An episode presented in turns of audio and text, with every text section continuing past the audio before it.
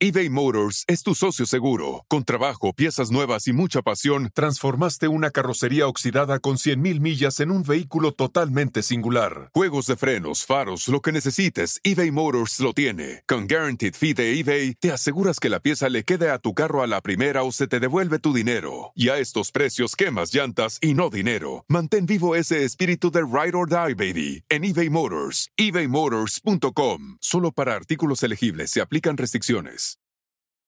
Start clean with Clorox because Clorox delivers a powerful clean every time. Because messes happen. Because. the charcoal mask. Great, because why would I put that on my face when I could drop it in my sink? This is what I get for multitasking. Ugh, why is charcoal so sticky? Hello? Hey, Janice. I am so sorry. I thought I was on mute. no, we don't need to reschedule. I'll just stay off camera.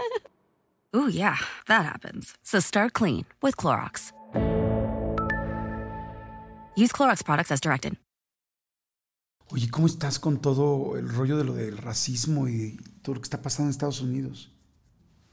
Está, realmente está horrible, Jordi. O sea, está muy, muy fuerte porque, eh, híjole, pues este país, lo comentaba ayer con, con mis amigos, este país, sobre todo visto desde el punto de vista de, de una latina viviendo en este país, ¿no?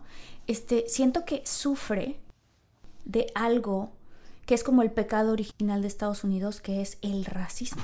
O sea, durante tantos y tantos años hubo todo este tema de la esclavitud, este, que de repente, ¿cómo es posible que en estos días siga habiendo un reflejo de este racismo? O sea, no puede ser. Yo digo, bueno, ya estamos en este año, ¿no? Que realmente es el 2020. Ya era para que estuviéramos hablando de que esas cosas no existen. Claro.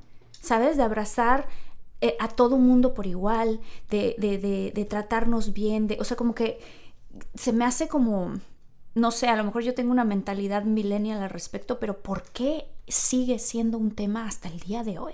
Sí, está impresionante. Y, y es impresionante, es impresionante. ¿Tú cómo te sientes? A mí el fin de semana estuve con mi hijo, con Elías, que es chiquitito, tiene seis años. Ajá. Y entonces mi, herma, mi hija, que tiene 14, pues estaba evidentemente súper ofendida con toda la situación que estaba pasando y me estaba hablando de lo de George Floyd y enseñándome el video de esta niña de color que fue a declarar, que yo creo que la viste, que suelta, sí. se suelta llorando. Entonces mi hijo chiquito no entendía y nos preguntó, claro. ¿por qué? ¿Por qué está pasando eso? Entonces le expliqué, le dije, bueno, mira, es que la gente de color, tal, tal, tal, tal. Y entonces me dijo, ¿y por qué solamente a ellos? Y de repente me quedé a cuatro porque le dije, no, mi amor, es que no solamente a ellos, también es a nosotros. Les dije a, a los, latinos, a los latinos en Estados Unidos también nos sí. tratan así.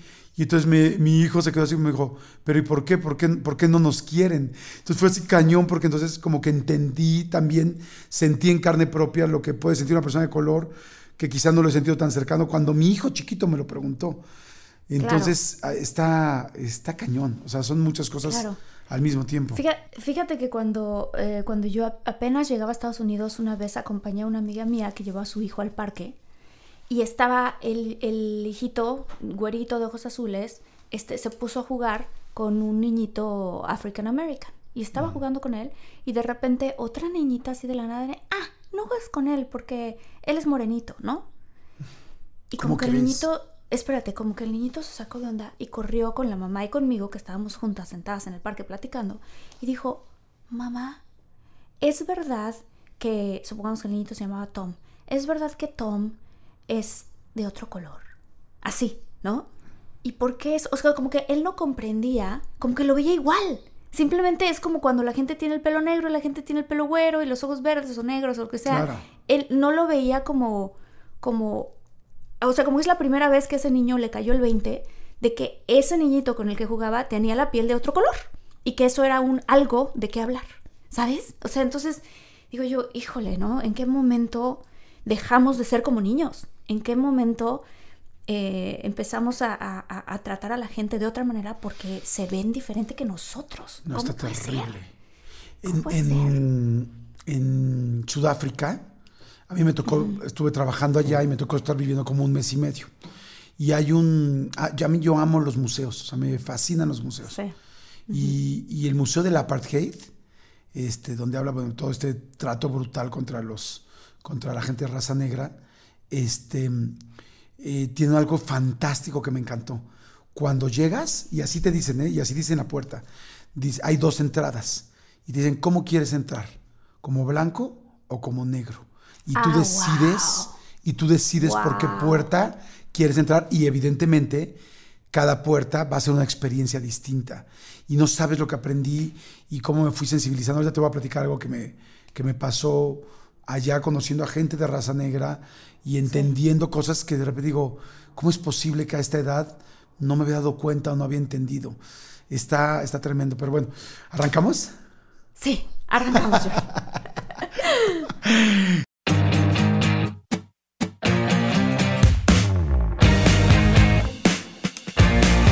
Señores, soy Jordi Rosado. Yo soy Marta Gareda y estamos aquí platicando Jordi y yo de las cosas que estamos viviendo hoy. Porque no cabe la menor duda de que esto es un tiempo interesantísimo en la historia del mundo, en la historia de la humanidad realmente. O sea, eh, no habíamos vivido una crisis tan grande como la que se está viviendo. No habíamos vivido un problema eh, de salud global como se está viviendo. Y no habíamos vivido eh, eh, como en conjunto con esto todas las manifestaciones que están habiendo con respecto a en contra del racismo, como lo estamos viviendo todo junto en, en- en una temporada de que han sido unas ocho semanas, nueve semanas. Todos estos cambios han venido, como decimos en México, de sopetón para todo el mundo. Y, y es muy interesante porque este, cada quien lo está viviendo de una manera diferente. ¿Cómo Claro. lo estás viviendo tú, Jordi? Pues fíjate que aquí en México, digo, pues ya llevamos muchas semanas y seguramente la gente que escuche este podcast más adelante, pues esto va a durar mucho tiempo porque ya es una nueva forma de vivir, ¿no? Sí. Este, porque si imagínate, si cuando fue lo del 9-11 en Estados Unidos, nunca en la vida volvimos a viajar igual. O sea, después de lo de las Torres Gemelas, o sea, cómo cambió la seguridad, cómo cambió el quitarte los zapatos, cómo cambió el no respondas, el, el decir la palabra bomba en un, en un este, aeropuerto, aunque la digas de broma, como sea, ya te quedaste. Sabes no que alguien te está escuchando, claro. Sí, y, claro. y- y se acabó, ¿no? O sea, nunca fue igual. Imagínate, fue un suceso muy fuerte y muy lamentable, pero fue un suceso de, o sea, muy segmentado en una ciudad de un país muy importante, claro. Imagínate ahora esto, por ejemplo, del COVID después, que es en todo el mundo. Yo nunca me había sentido tan conectado con todo el mundo como hoy. O sea, que hoy una sueca, un boliviano, un este, eh, asiático, este, no sé, de Tailandia, que todos estamos con la misma bronca en la tarde de no puedo salir, no puedo trabajar, o tengo que hacer un Zoom, en fin. Pero bueno, en México las cosas están hay, hay ido como dos tipos de personas. La gente que está muy preocupada y que se está cuidando mucho y que trata de no salir de su departamento, que la neta es que, que yo así que yo conozca que alguien que, que no haya salido de su departamento verdaderamente en todo el tiempo, conozco a dos personas. Los demás han hecho como chat meals, así como de, bueno, me junté con tal. Y todo el mundo se pregunta, ¿y tú cómo te has cuidado? ¿Bien? Ah, bueno, entonces veámonos. Como que la gente Claro, ya pero no, claro, ya se está cansó. desesperada por querer salir, sí, claro. Por salir claro, un poco. claro. Pero veo a ese tipo de gente muy, muy cuidada y a un tipo de gente que no le preocupa porque está muy preocupada por sobrevivir, por salir a trabajar, por conseguir dinero, por comer. Y dice, Claro. si, si no, ¿qué le ha- ¿cómo le hago? ¿no? Los mercados, tal. Entonces, hay esos dos, esos dos tipos y van a ir avanzando en todas estas semanas. Este, que yo creo que pues sí va a haber muchos rebrotes, ¿no? Ustedes en Estados Unidos, ¿cómo están? Pues mira, yo estoy en Nueva York, como lo hemos comentado en los, de- en los demás este, episodios. Estoy en Nueva York y a mí cuando inició este problema, yo, a mí me gusta no pasar mucho tiempo del día viendo las noticias, pero sí por lo menos 15 minutos y sentirme informada de lo que está ocurriendo en el mundo. Creo que es una forma muy responsable de vivir la vida sin tampoco este, sentirme como agobiada y abrumada por cosas que yo no tengo control, ¿no? Uno no puede controlar lo que pasa en el mundo y uno quisiera, pero no puede. Este, entonces, estaba yo a punto de ir al, eh, fíjate qué fuerte, al bautizo del, del bebé de mi hermana. Es un bebé Ajá. que ha sido muy deseado por toda la familia por muchos años. Y finalmente, pues nació el bebé y ya, pues habían pasado cuatro meses, tres meses y ya, pues era momento de ir al bautizo. Yo estaba camino al aeropuerto de Nueva York a subirme a mi vuelo cuando en el camino me habló por teléfono un amigo y me dijo, Marta, estoy en el hospital. Tengo el coronavirus. No, tengo, no dejo de tener fiebre, una tos horrible, me van a internar y yo te vi hace dos días y compartimos una sopa. Y yo dije, no, no puede ser. Dije, no puede ser. Yo no puedo subirme a ese avión y ser irresponsable porque sabrá Dios quién está sentado al lado de mí. Claro. Este, a quién pueda contagiar, si hay un viejito, si hay alguien con, la, con el sistema inmunológico deprimido, algo así. Dije, me tengo que regresar. Entonces le hablé a mi hermana y mi hermana, regrésate, o sea, no puedes estar, venirte para México ahorita si, si eso te acaba de pasar, te tienes que encerrar por 14 días y no estar en contacto con nadie por 14 días para ver si te empieza, empiezas a, tener algún síntoma. Gracias a Dios, yo ni siquiera sé cómo, porque compartimos una sopa, yo no me contagié. O a lo mejor me contagié, pero soy de esas personas que no... Este, asintomáticas. Asintomáticas. Entonces me quedé, me encerré y a partir de allí, pues he estado todo este tiempo en Nueva York, pero me tocó ver cómo empezó a avanzar el tema y cómo empezaron a cambiar las cosas, que ahorita te voy a platicar un poquito más. ¿Tú dónde estabas? ¿Qué estabas haciendo cuando... Qué cañón, ¿no? Porque ya se escucha como cuando decíamos, ¿dónde te agarró el temblor, literal? Es que sí. Ahora, ¿dónde te agarró el COVID, no? ¿Dónde te agarró? A mí me pasó que yo estaba en... Yo me iba a ir a Nueva York con mi hija porque le había prometido un viaje, ella y yo solos. Entonces ella como que ya pues, teníamos muchas ganas de estar juntos y íbamos a ir a Nueva York. Y entonces ya estábamos ahí, yo estaba ya comprando los boletos de Broadway y todo, y de repente una amiga mía, que tiene muchos amigos en Nueva York, me dijo, ¿cómo? ¿Estás loco? No puedes ir. Y yo me dice, ¿cómo? Están cerrando todo Nueva York, están cerrando las escuelas, todo. Fue pues, la semana del 12-13 de marzo, ¿sí, no?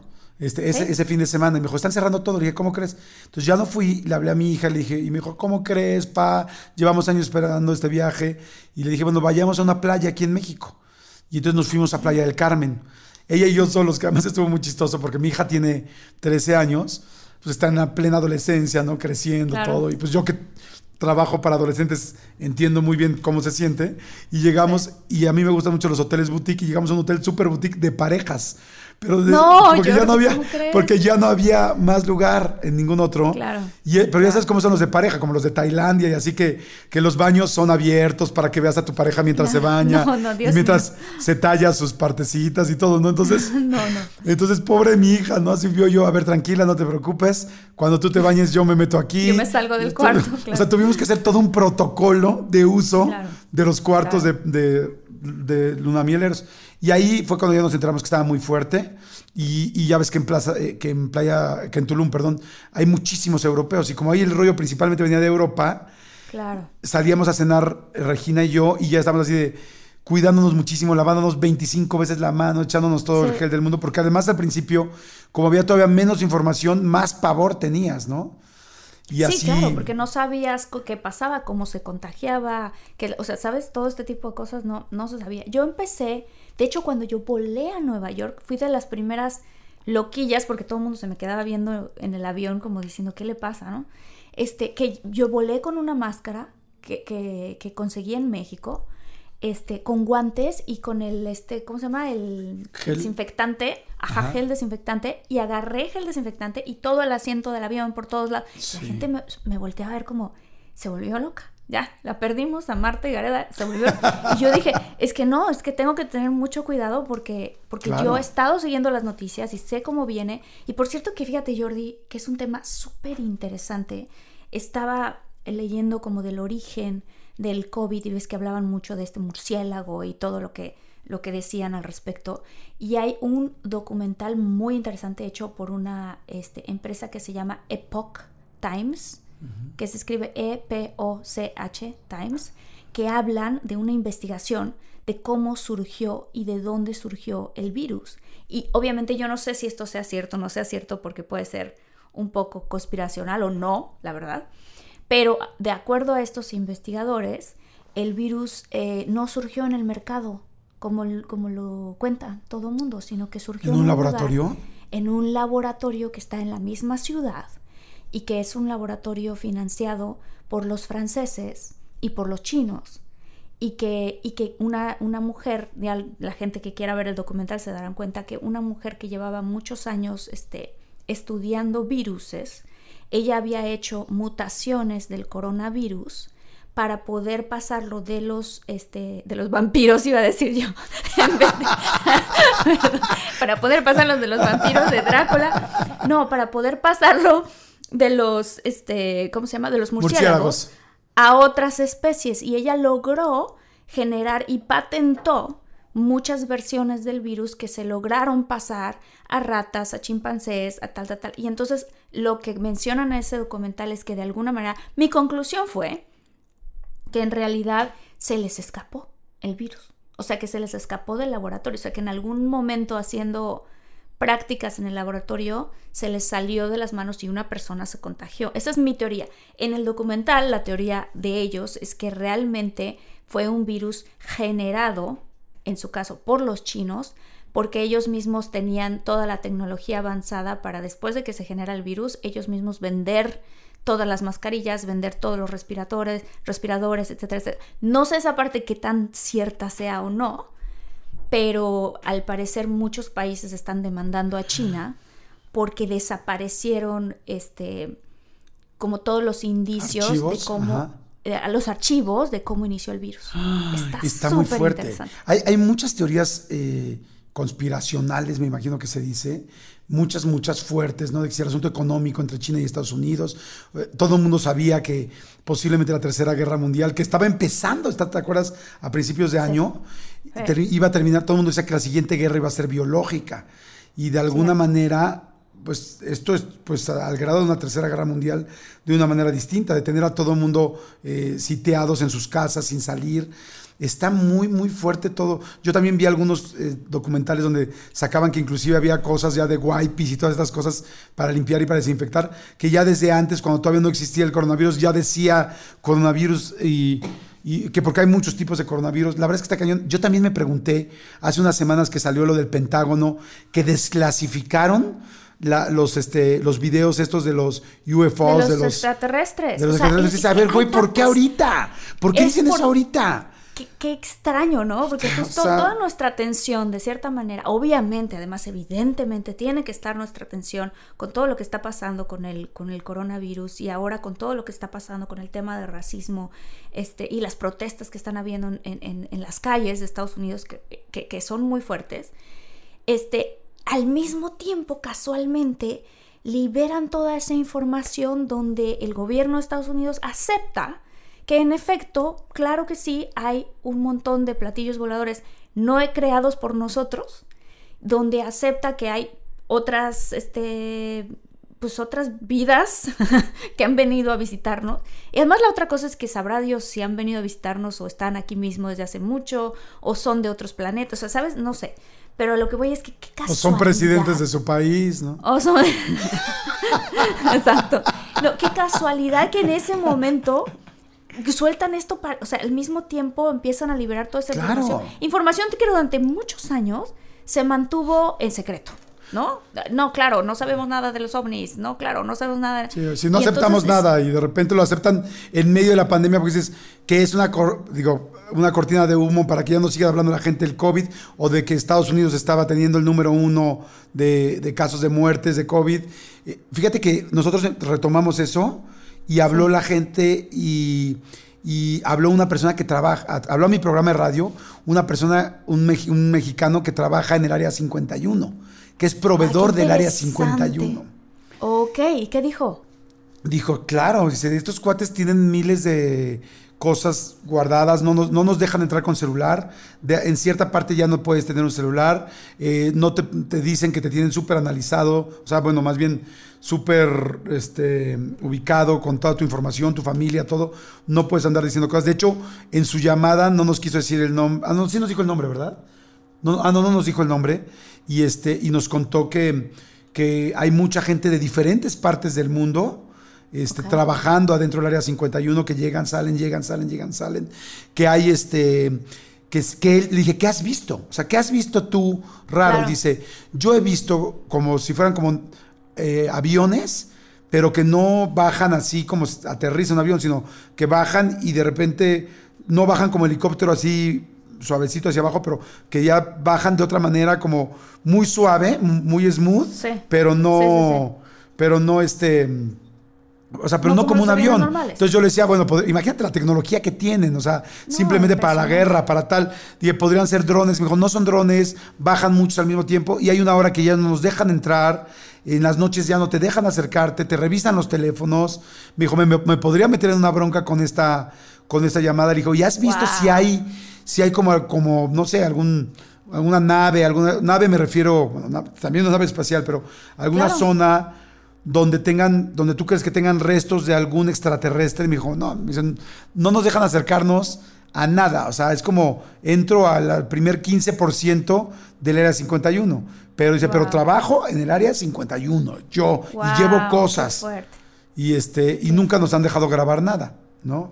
No, pues obviamente no. Pero fíjate que eh, de verdad es muy interesante porque dices, a ver, este, ¿qué, qué- o sea, ¿qué está pasando en el mundo? Yo recuerdo hace dos años de haber tenido una conversación con mi agente de ventas, real estate agent, que le dicen acá en Estados Unidos, ¿no? Para comprar un, un departamento.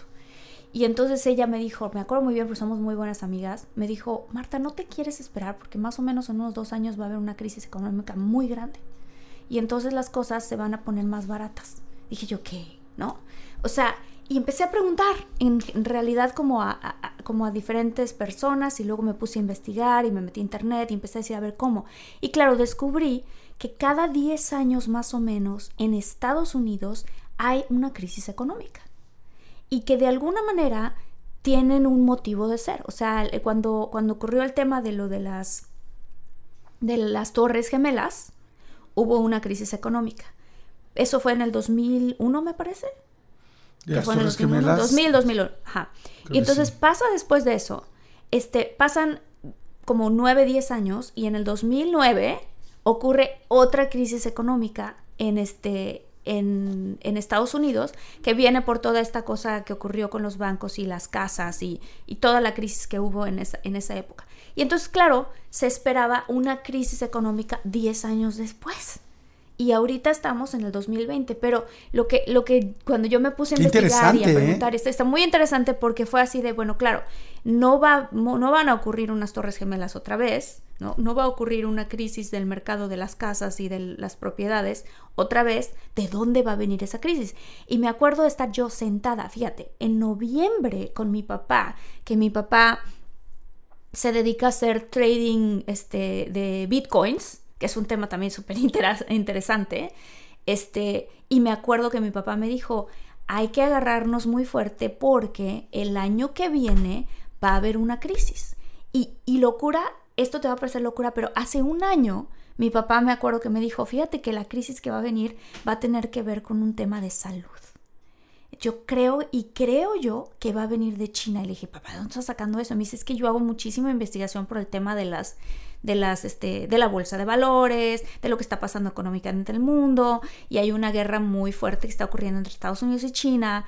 Y me dijo, y cuando empezó a ocurrir esto, dije, no puedo creer lo que estamos viviendo, porque en efecto, no, no estoy diciendo que esté coordinado o no esté coordinado, sino que económicamente, aquí en este país, cada 10 años hay una crisis y tocaba que fuera este año o el año que viene, y este, o incluso a finales del año pasado, y finalmente sí ocurrió. Está gruesísimo. Nadie se esperó que fuera por el COVID, nadie se esperó que fuera por esto, ¿no? Pero qué fuerte, ¿no? Pues fíjate que te voy a decir algo que no tiene nada que ver de lo bien sustentado de lo que tú me lo estás diciendo y que inclusive a mí me cuesta mucho trabajo creerlo, pero yo en mi programa de radio llevo cada año a una persona que lee el tarot, se llama María, María, María Esther Martínez Cerosa. Ok. Yo la verdad es que no baso nada de mi vida, sinceramente, en, en que me lean el tarot. De hecho, no, no estoy acostumbrado a que me lean el tarot. Pero cada año hace las predicciones. Y hace cada año las predicciones porque ella, es impresionante lo que nos ha dicho. Ella nos dijo de los avionazos que iba a haber aquí en México, de mm, cuando hubo varios, varios este, eh, políticos que los que Ah, se ya sé, cayeron. claro, que se Tanto cayó los del el avión. gobernador como el secretario Por de el gobernación. periférico y reforma. Ah, ¿no? el secretario de gobernación por dijo Sí. eso. Dijo, ¿qué más dijo? Dijo el terremoto. Espérame, Jordi, ella dijo. Sí, sí, sí, sí, con las cartas. Yo lo vi. O sea, yo Jordi, lo vi yo con las una cartas. cita con ella, por favor, ¿cómo se Sí, llama? te lo juro que sí, se llama María, María- María Esther Martínez Cerosa. ¿Qué más dijo cuando platicamos aquí? Dijo, este, dijo de la muerte de Michael Jackson, Cuando yo dije, ¿cómo crees? Michael Jackson dijo, Michael Jackson se va a morir este año, tal, tal, tal. Luego, ha dicho muchísimas cosas. Entonces yo. O sea, esta señora es una vidente muy impresionante. Fíjate que es una persona muy normal, que tiene mucho don de muchas cosas, pero cada vez que echa las cartas es impactante. Ella dijo lo de la influenza, ella dijo aquí en México, hace unos años dijo, va a haber un problema tal. Y este año, la invitamos para el 2020, sacó las cartas, porque el 2019 pues, fue un muy mal año, la neta. Y entonces dijimos, oye, este, bueno, dinos por favor qué. Entonces me decía, enero. Y yo, ¿qué tal enero? No, va a haber un problema, tal, tal, internacional, que pasó lo de China y Estados Unidos. Este, luego, eh, febrero, no, pues también está mal, tal, tal, marzo.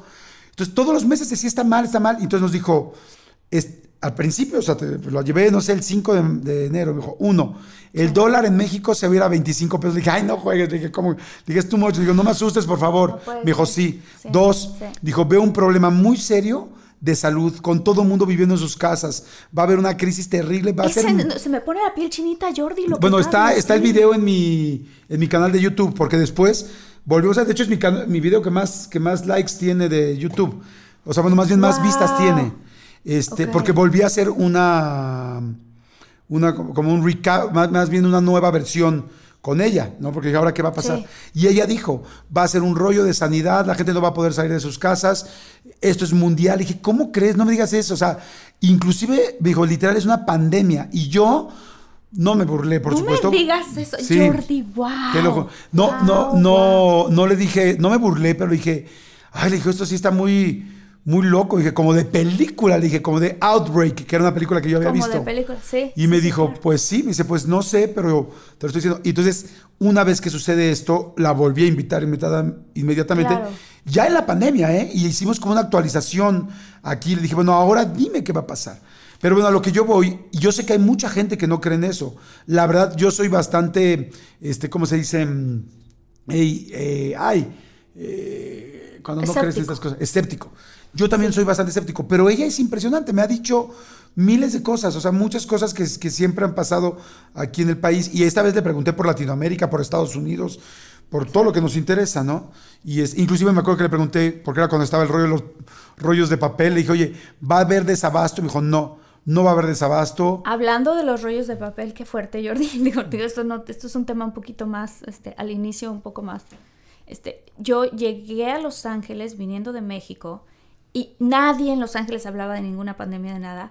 Y le dije a mis papás, tenemos que ir al súper y comprar desinfectantes de, de, manos y todas estas cosas como que tengan cloro y así, así, así, porque se viene algo muy fuerte y mi mamá y mi papá voltean a ver así como de, qué le dio a Martita, porque como te digo que me encanta luego de pronto ver videos en YouTube y así, me entra el rollo teoría conspiración. No es que yo sea de teorías de conspiración, pero de repente como que dije, no, es que estoy viendo lo que está pasando en China, estoy viendo lo que está pasando en Italia, y es muy sencillo, nada más hay que hacer la lógica que se va a venir para acá. Obviamente, la gente viaja, se sube a aviones, o sea, no hay manera de que no llegue.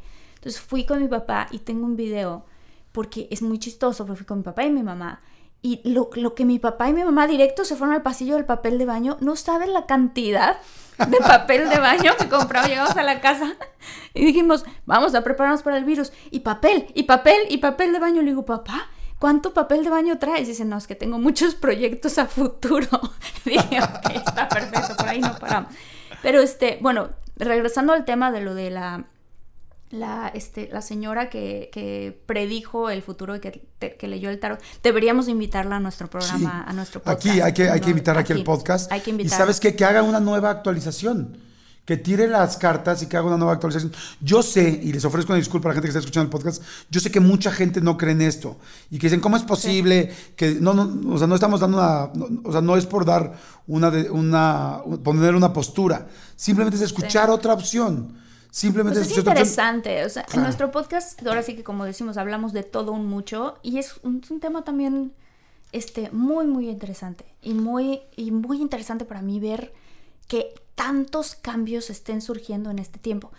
Eh, ¿Tú has leído la teoría de, los 21 días? No. De que en 21 días tú Ah, si se hace un hábito. Un, un hábito nuevo. O sea, tú como persona te puedes convertir completamente en otra persona si pasas 21 días siguiendo lo que tú quieras. O sea, puedes crear un hábito nuevo en 21 días, puedes crear un nuevo pensamiento de tu manera y de tu autoestima en 21 días, etcétera, etcétera. Entonces, estaba comentando ayer que era como dije, esto ha sido más de 21 días.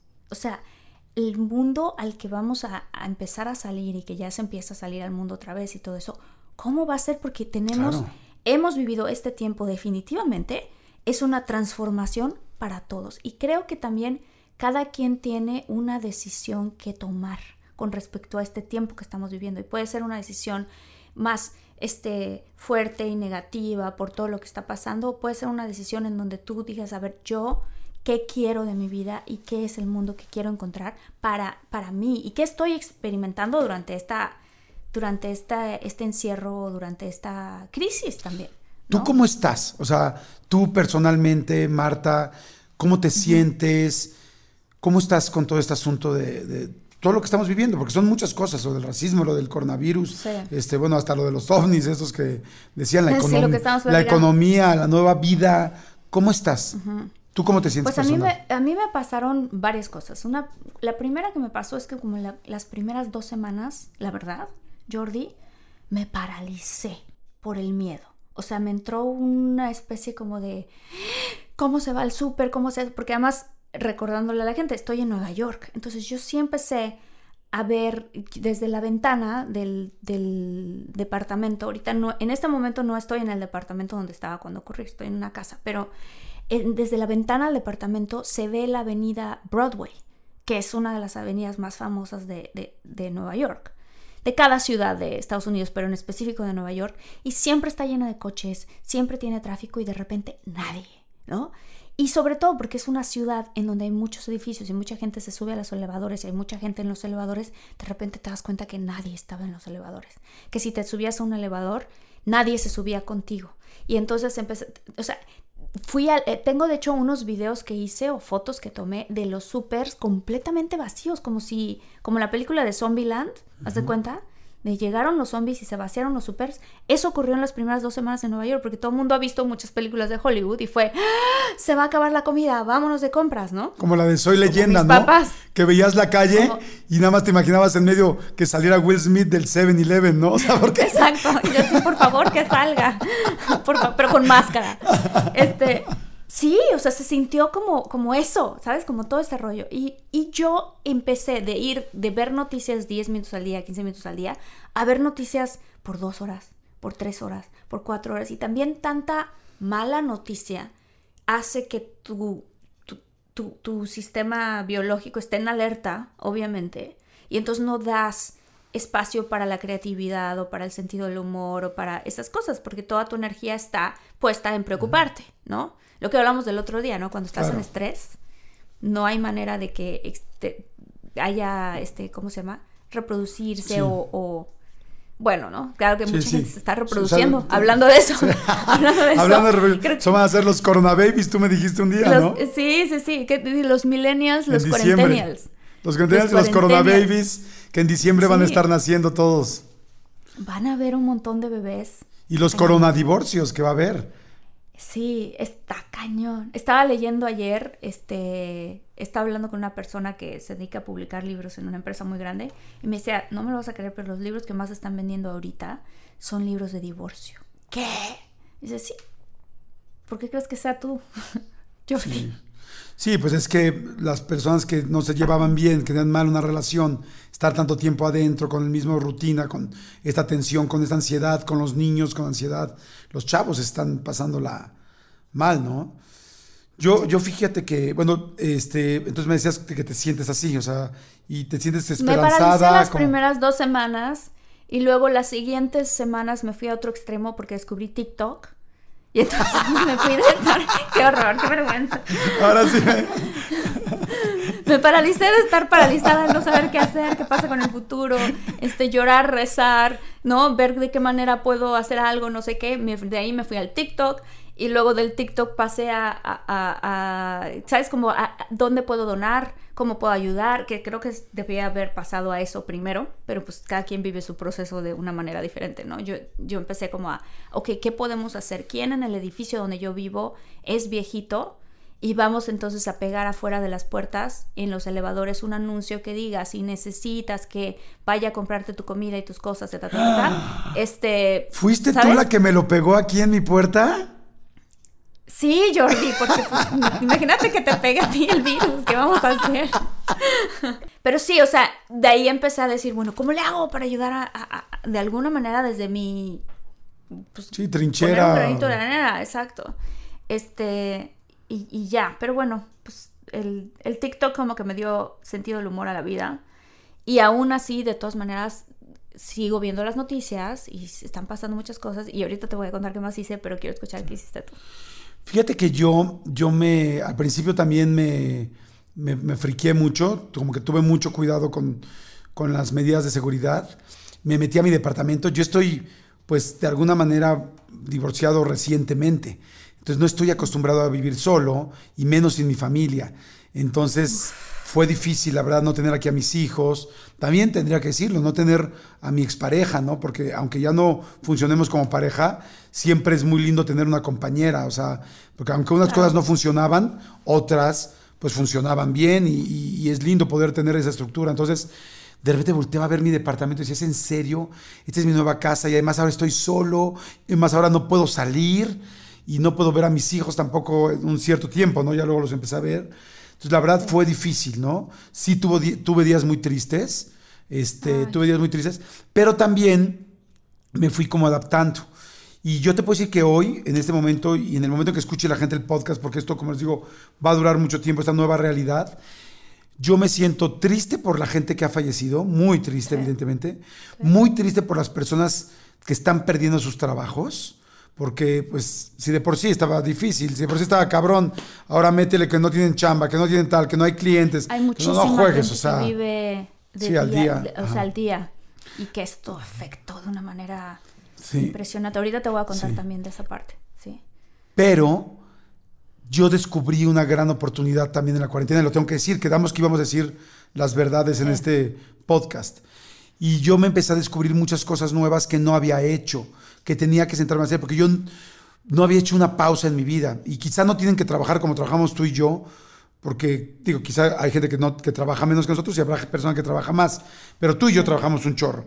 Entonces, entonces nunca me había dado una pausa así. Entonces yo, por ejemplo, me di cuenta que todas mis conferencias y mis cosas tenía que pasarlas a digital.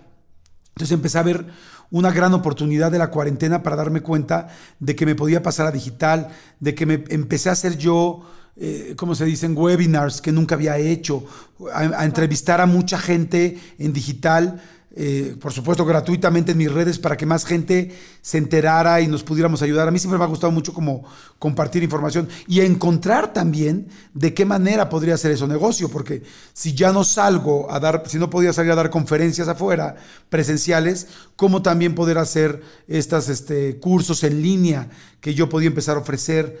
Y, bueno, simplemente el podcast. El podcast también es una forma nueva que tenemos de comunicarnos, que tú estás en tu casa en Nueva York, yo estoy en mi casa en México. Entonces, yo lo vi como una gran oportunidad. Fíjate que yo, en, uno de mis, en mi libro más reciente, escribí una frase que me encantó y que he ido aprendiendo, y es que la crisis, las crisis, todo el mundo dice que son oportunidades, ¿no? Pero de repente dices, no, pues no chingues, qué buena oportunidad que me dejó mi esposa, o que me dejó mi esposo, o, que me corrieron, me trabajo a mucha gente, sí. Pero aprendí una cosa que la puse en el libro y que me encantó, que es la crisis es una gran oportunidad porque la crisis te obliga a hacer algo que no hubieras hecho por tu propio pie. O sea, que tú no hubieras decidido hacer porque te da miedo enfrentar eso. y me di cuenta que donde está el miedo es donde están las mejores oportunidades para crecer como persona. Entonces, cuando de repente, ¿qué miedo yo tenía de pararme, de detenerme, de tener una pausa? Porque, siempre, porque soy muy hiperactivo y un poco el miedo, a mí en lo personal, me da miedo enfrentarme a mí mismo, los problemas que tengo, mis cosas que no he trabajado, mis dolores. Y entonces cuando es de a fuerza y me deja solo en este departamento y no hay de otra, me doy cuenta que la crisis de la cuarentena a mí me da la gran oportunidad de, uno, empezar a meditar todos los días. Dos, tener, trabajar en mí en mis terapias. Tres, leer lo que tenía que leer. Cuatro, y sentarme a poner una pausa, decir, ok, ¿Qué puedo hacer? Que antes no me hubiera sentado a hacerlo y ahora digitalmente descubrí muchas cosas fantásticas que no hubiera descubierto. Entonces, dentro de todo, yo dije, sí, hay que adaptarnos. Y, por ejemplo, hace unos días decía en, mi programa, le dije, a ver, hay de dos. durante todo este año, 2020 y 2021, va a haber dos tipos de personas, creo yo. La que va a salir y decir. Pero ¿por qué nos tenemos que sentar en el cine dos lugares y dos no? Uf, pero ¿por qué tengo que traer todo el tiempo el, tacabo- el tapabocas? Con la pero persona qué- que siempre se va a estar quejando, ¿no? Exacto. Quejando, quejando. Y la persona que decide adaptarse, porque al final Sí. la vida es de adaptarse. Y, y tú te tienes que adaptar y decir, ok, ¿qué persona quieres ser? La que se queja todo el día, la que es, ok, hoy es con tapabocas, pues a chingarle con tapabocas. Hoy es a tantos metros de distancia, pues hacer eso. Y eso también te va a dar cosas nuevas. Yo te puedo asegurar que todos estamos descubriendo. Es más, te puedo asegurar que hay mucha gente que en esta cuarentena tuvo la gran oportunidad de conocer a sus hijos, porque no Ah, los conocía bueno, por la cantidad de trabajo que tenía y no los conocía, no sabía por qué estaba de mal humor su, su hija, por qué cuando tu hijo no come se pone agresivo, en fin, todo eso es como me siento ahorita. Claro, claro. O sea, de cierta manera, fíjate, eh, eh, en, en ciertas, muchas, muchas de las cosas que estamos diciendo, es, somos muy compatibles en este sentido, porque yo te digo, dos semanas me paralicé. Yo soy una persona que, todas las personas que me conocen, tú que me conoces también, soy súper positiva. Soy una persona, sí, y así lo vamos a hacer y vamos a ir y, ¿no? Este, incluso en algún momento, por ejemplo, ¿no? Me dio dengue. No manches, te dio dengue. ¿Cómo te sentiste? Fue lo mejor que me pudo haber pasado en la vida porque cuando me dio dengue, ¿no? Bajé tantos kilos y me sentí muy bien porque iba a empezar tal proyecto. ¿Te dio- y siempre te le dio dengue? Me dio dengue a mí. Eso me dio... Yo no me río de tal, pero- como que se me hace como una, una enfermedad como rara. vieja, ¿no? Me picó un mosquito. Me picó y ese mosquito me dio dengue. Y entonces como que yo siempre le encuentro el lado positivo a las cosas. Entonces en esas dos semanas me paralizo por el miedo. Paso eso que te digo de, ah, descubro TikTok, jajaja, está muy bien. Pero te- después me, me acuerdo que tuve un día que dije, no puedo dejar de llorar. O sea, ¿por qué lloro, no? Y la gente que, que, que nos está escuchando, que no se sientan mal si obviamente han tenido esos Claro. días, ¿no? Tampoco significa que estás sufriendo de una depresión absoluta, ni, o sea, es, es- normal que te, di- que, que te sientas en un momento en que digas, ¿qué voy a hacer? ¿Qué hago? Y no puedo ver a mi familia, no puedo ver a mis amigos, no los puedo abrazar, no tengo la vida que solía tener. Y justo el tema que estabas diciendo tú es, claro, este, entonces como que las circunstancias de la vida nos obligan, de cierta manera, a reencontrarte a ti mismo, a, a- a- a- encontrar, por ejemplo, si tuviste algún momento en la vida en la que actuaste de alguna manera mal o lastimaste a otras personas, qué mejor momento para perdonarte y para decir, a ver, hasta ahí ya acabó, me voy a reinventar, ¿no? Este, ¿cómo me voy a reinventar? ¿Qué es la nueva persona que yo quiero ser? Y entonces entró como mi siguiente fase de esta, de esta etapa de, de la cuarentena en donde dije, a ver, quiero aprender a meditar. Yo nunca, nunca, según yo, nunca tenía tiempo. La realidad es que no me hacía el tiempo, en realidad, ¿no? Siempre estaba trabajando tanto, trabajando tanto, que como dices tú, como que, como que ni tiempo tienes para, para analizar tu voz interior, ¿no? Porque estás como que lo que sigue, lo que sigue, lo que sigue. Entonces tuve tiempo de hacer eso, tuve tiempo de perdonarme cosas que hice antes y dejarlas atrás, tuve tiempo de decir, ok, ahora voy a reinventar mi futuro. Tuve, estado teniendo eh, este tiempo para tener tiempo de calidad con la gente que quiero. Levanté el teléfono y le hablé a muchos amigos y amigas que hace mucho tiempo no tocaba base con ellos, ¿no? Y creo yo para la gente que creo que es importante o si les funciona, a mí me funcionó, hacerme una lista de cosas que quería hacer en esta cuarentena. Desde cosas de trabajo, por ejemplo, qué proyectos nuevos quiero crear, hasta, hasta cosas como cómo puedo ayudar. Porque lo que, lo que dices es muy importante. Hay muchísima gente que vive al día del día a día. En, en nuestra familia nosotros tenemos este un, un sushito en Villahermosa. Y entonces fue como de, híjole, ¿qué va a pasar con todos nuestros trabajadores? Nosotros dijimos, tenemos que darles, de todas maneras, aunque el restaurante no esté abierto, seguirles dando un dinero. O, o sea, si los vamos a mandar a sus casas, pues mandarlos con un dinero porque no sabemos qué va a pasar y cuánto tiempo va a ser esto, ¿no? Este, mis familia, yo no vengo de una familia con muchísimo dinero, la verdad. Tengo, tengo, este, pues también familia que tiene muchísimas necesidades. Entonces fue así como, ¿de qué manera yo puedo ayudar? De alguna forma, ¿no? Entonces eso también como que me inspiró. Este, y encontré un libro precioso Ajá. que se llama La liberación del alma, eh, que es de un autor que se llama Singer, bueno, se apellida Singer, que me pff, revolvió muchas cosas de, de- de mi vida y que digo, claro, puedo ser mejor persona. Redescubrí a Wayne Dyer, que es un conferencista impresionante, se lo recomiendo mucho a la gente, que si te sientes mal, empieza a escuchar a Wayne Dyer, te va a dar súper buenos consejos de, de cómo salir adelante todos los días. Eso fue, ha sido una parte también para mí muy importante. Wow. Yo también, fíjate, creo que yo coincido contigo. Yo creo que por eso somos amigos y tenemos una química tan linda. Yo también soy un cuate muy positivo. Y luego la gente me pregunta en el radio o me preguntan, ay, ese güey no puede ser así. O sea, no, nadie es así. Ay, a mí me pasa lo mismo. Jordi, a mí me pasa lo mismo. O sea, ay, Marta no puede ser tan forever. No, este, sí, soy muy Sí. positiva. Lo siento. O sea, Sí. así, sí, lo soy. Ajá. La verdad, yo también, o sea, digo, yo soy así, Sí. así he sido toda mi vida.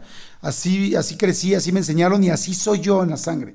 Y, y yo, por ejemplo, lo que. Yo también he tenido días tristes en la cuarentena, no puedo decir que no. Este, De hecho, hoy mismo le dije a Armando, le dije, hoy me siento triste. Le dije, hoy, hoy me sentí un poco tristón, porque me sentí un poco solo, ¿no? Porque extrañé la estructura de mis hijos. Pero estoy bien. O sea, en cuanto a trabajo y todo esto, me siento muy bien. Y, este, y lo que le dije. Yo lo que le decía el otro día a unos amigos, les digo, oye, si te das cuenta que hay, hay una gran posibilidad de que nunca en tu vida vuelvas a tener esto, dos meses y medio, tres meses de pausa, nunca, nunca en tu vida, o sea, va a ser, digo, podría, ojalá que no, ¿no? Ojalá que no vaya a haber otro apagón así, ¿no? Pero hay una gran posibilidad de que nunca en tu vida tengas estos dos meses y medio. Entonces, el tiempo que dure, estés en, en, en Europa, en Estados Unidos, en Canadá, en Centroamérica, en Sudamérica, aprovechalo porque hay una gran posibilidad de que no vuelvas a tener así, ¿no? Yo, por ejemplo, estoy muy contento, como te decía, conociendo nuevas, nuevas cosas. Yo me pregunté algo en esta, en esta cuarentena bien fuerte y es, ¿a cuánta gente yo tenía en cuarentena sin que existiera el virus, sin que nadie hubiéramos Claro. este, este, conocido lo que era el coronavirus? Gente que quiero que nunca le llamo, gente que me hago decir buen amigo y no estoy ahí, gente que jamás busco. Y ahora sí que no los puedo ver y ahora sí que no los puedo abrazar. Entonces sí, ay, vamos a hacer un Zoom. Y entonces, güey, y cuando los podías ver, ¿por qué no los veías? ¿no? Digo, claro que son cosas, otras cosas que aprendí y que me han gustado mucho de esta cuarentena en realidad es que puedo seguir trabajando estando en mi casa. Eh, ahora mis hijos se vienen a quedar conmigo y estoy transmitiendo el radio y mi hijo está aquí al lado. Sí es una chinga el home office, sí, debe ser una, sí es una friega a los papás y a las mamás ser maestros, pero también es delicioso de vez en cuando tener a tus hijos un poco más. Porque yo que yo tengo un hijo de 15 años y uno de 6, ahorita que mi hijo acaba de cumplir 15 años, veo el video y digo, se fue. Se fue el niño Claro. chiquito, ya no lo voy a volver a tener nunca. Claro. Entonces, Ya no lo vas a aprovechalo. cargar y hacerle avioncito, Ajá. ¿no? O Aprovechalo sea, ahorita. El poder leer, el poderme. Mi terapia, ¿no? Yo, yo la verdad, Sí.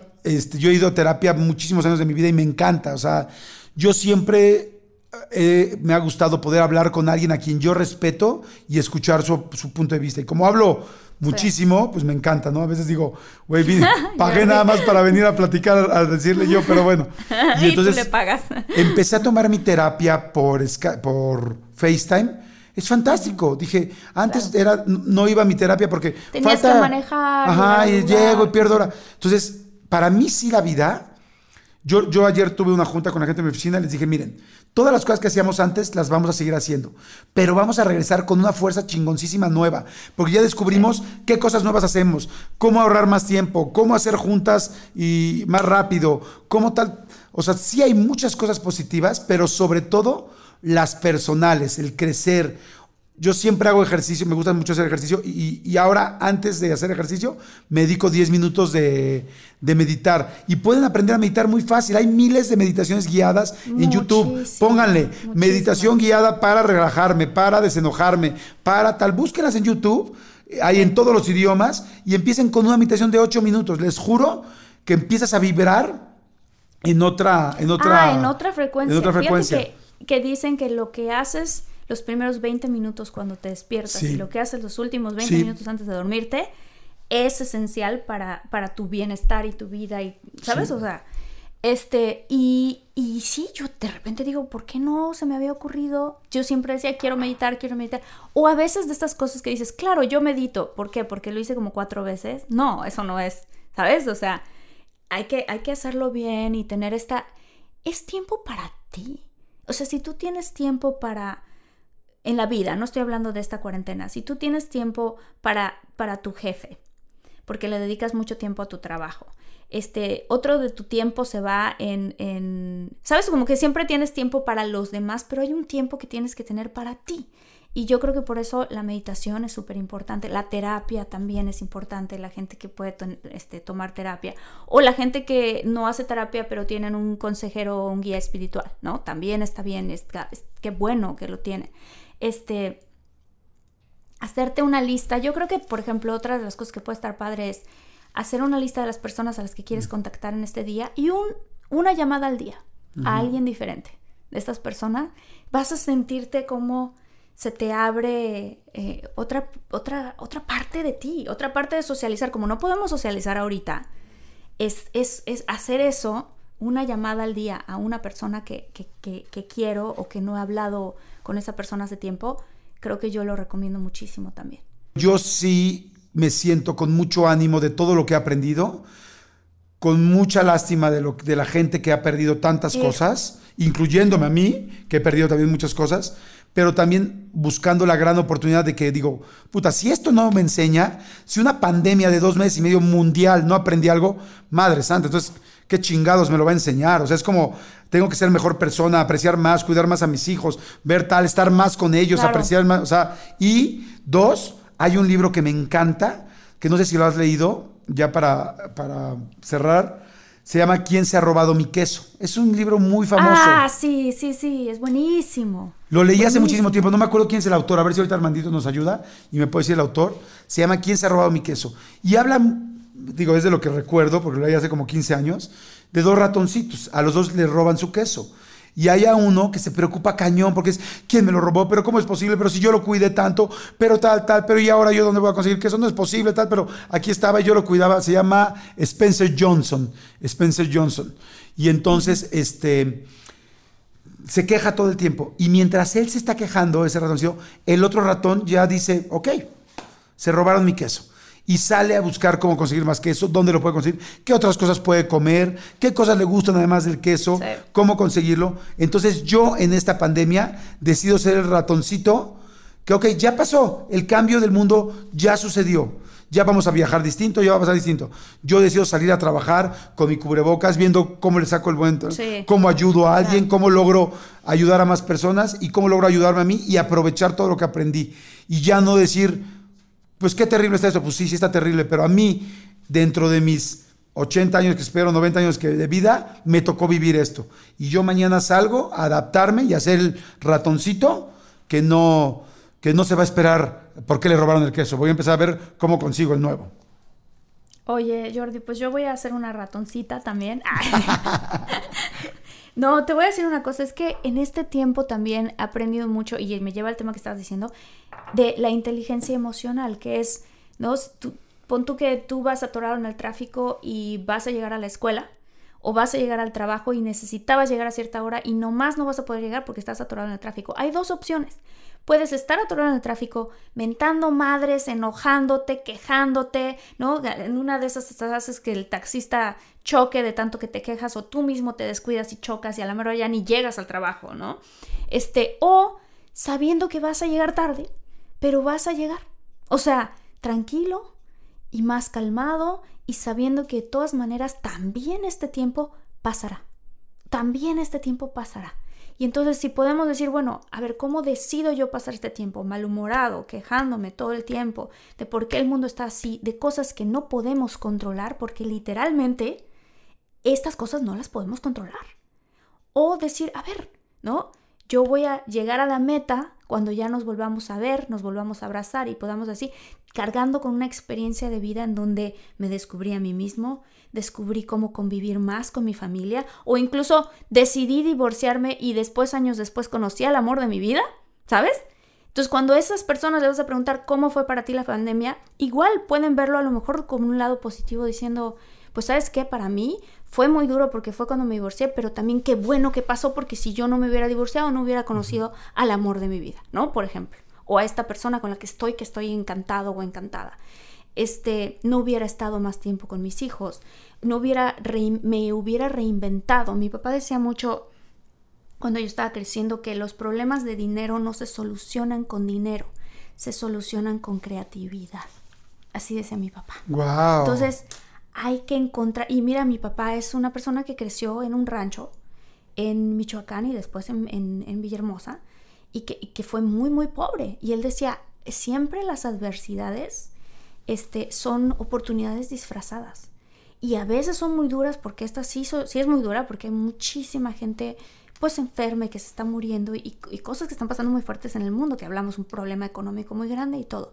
Pero también de aquí van a salir cosas de esta gente que son, como dices tú, ¿no? Los ratones que van a decidir encontrar la manera de, tornar esto en una especie de oportunidad. Si no es personal, también a nivel, este, pues inventarte algún negocio o ese sueño que siempre quisiste realizar, ¿no? Ese, ese, no sé, el otro día hablaba con una persona que me decía, ya siempre quise, yo cocino bien y ahora en ese tiempo cocino mejor y yo siempre tuve ganas de abrir un changarro. Ni siquiera hablaba de un restaurante, un changarro con mis recetas.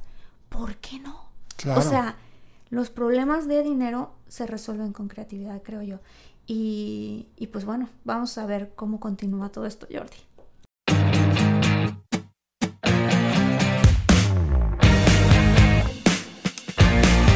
Pues bueno, ya nos vamos, Martita. Oye, hablamos de todo, o sea, hablamos un poquito de todo, ¿no? Desde el asunto del racismo tan fuerte que pasó con George Lloyd, bueno, que destapó lo de George Lloyd, hasta ahorita terminar platicando de lo del COVID, ¿no?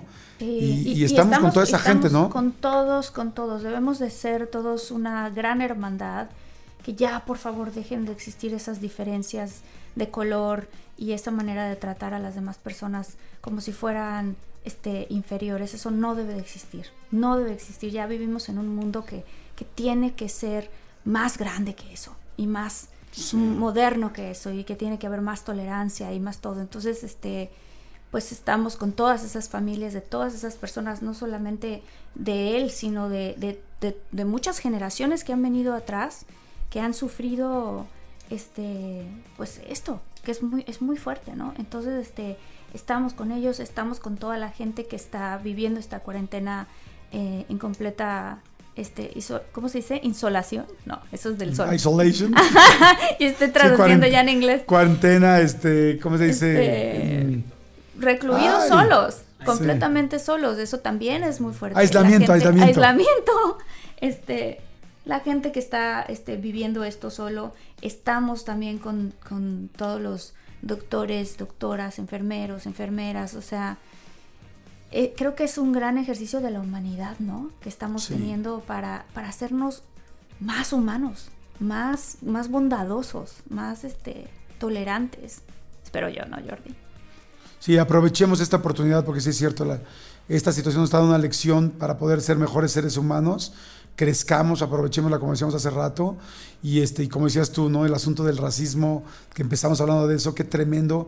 Saludos y la mejor, todo nuestro apoyo y la mejor de las vibras a toda la gente que nos escucha en Estados Unidos, que pues este, este es un podcast que está muy nacionalizado en estos dos países, en Estados Unidos y en México. Este, les mandamos un saludo, todo lo que están viviendo, todo lo que está pasando allá pues que lamentablemente está fuertísimo y como dices tú, que ya nos demos cuenta que todos somos iguales, que tenemos diferencias, podemos tener diferencias físicas, pero internamente todos somos seres humanos con el mismo valor, este, con, con, los mismos problemas, con las mismas situaciones, con las mismas ganas de salir adelante, con los mismos derechos. No es posible en serio que sigamos con esto. Acuérdense, por favor, o sea, nadie es más que tú y nadie es menos que tú. Absolutamente nadie. No tiene nada que ver ninguna otra cosa. Y, yo sí creo que, que, como tú trates a los demás, tarde o temprano la vida es un boomerang y la vida te va a tocar. Este, pero no lo hagamos por eso, hagámoslo por en serio, por la aceptación, por la humildad, por lo que queremos a cualquier otro ser humano. O sea, ese ser humano tenga lo que tenga, se dedica a lo que se dedique, haga lo que haga, tenga la religión que tenga, tenga la orientación sexual que tenga, la que sea, tiene los mismos problemas, los mismos dolores, las mismas situaciones y posiblemente más que tú, si es de algún grupo, eh, de, alguna minoría. O sea, imagínense nada más. Entonces, por favor, cuidémonos entre todos, seamos mejores personas y, estoy seguro que eso es lo que nos va a hacer crecer y, y pasar este, esta parte, ¿no? Hay que ser amor Jordi, hay que ser amor. Y, Amor es amor, como dicen acá en Estados Unidos, love is love, love is love, love is love.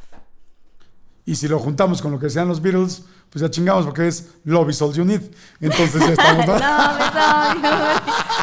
Perfecto, Jordi. Gracias. Ánimo a todos, gracias. Los a queremos. todos. Bye. Bye. Ah, no. Los Beatles, dije- los Beatles dijeron all you need is love, no es love is all you need. No, pero yo le Bueno, arreglé. pero Yo es lo mismo. Porque yo sí dije, all you need is love. ¿No? Sí lo arreglé. Tu, turururu. Oh, no, All sí, you creo que sí. Sí, sí, sí. Estuvo bueno, estuvo bueno.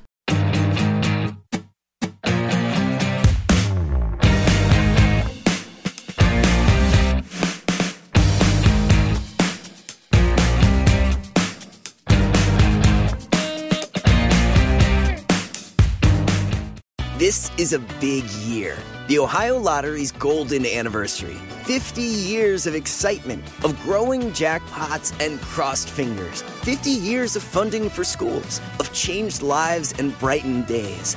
50 years of fun. And that is worth celebrating.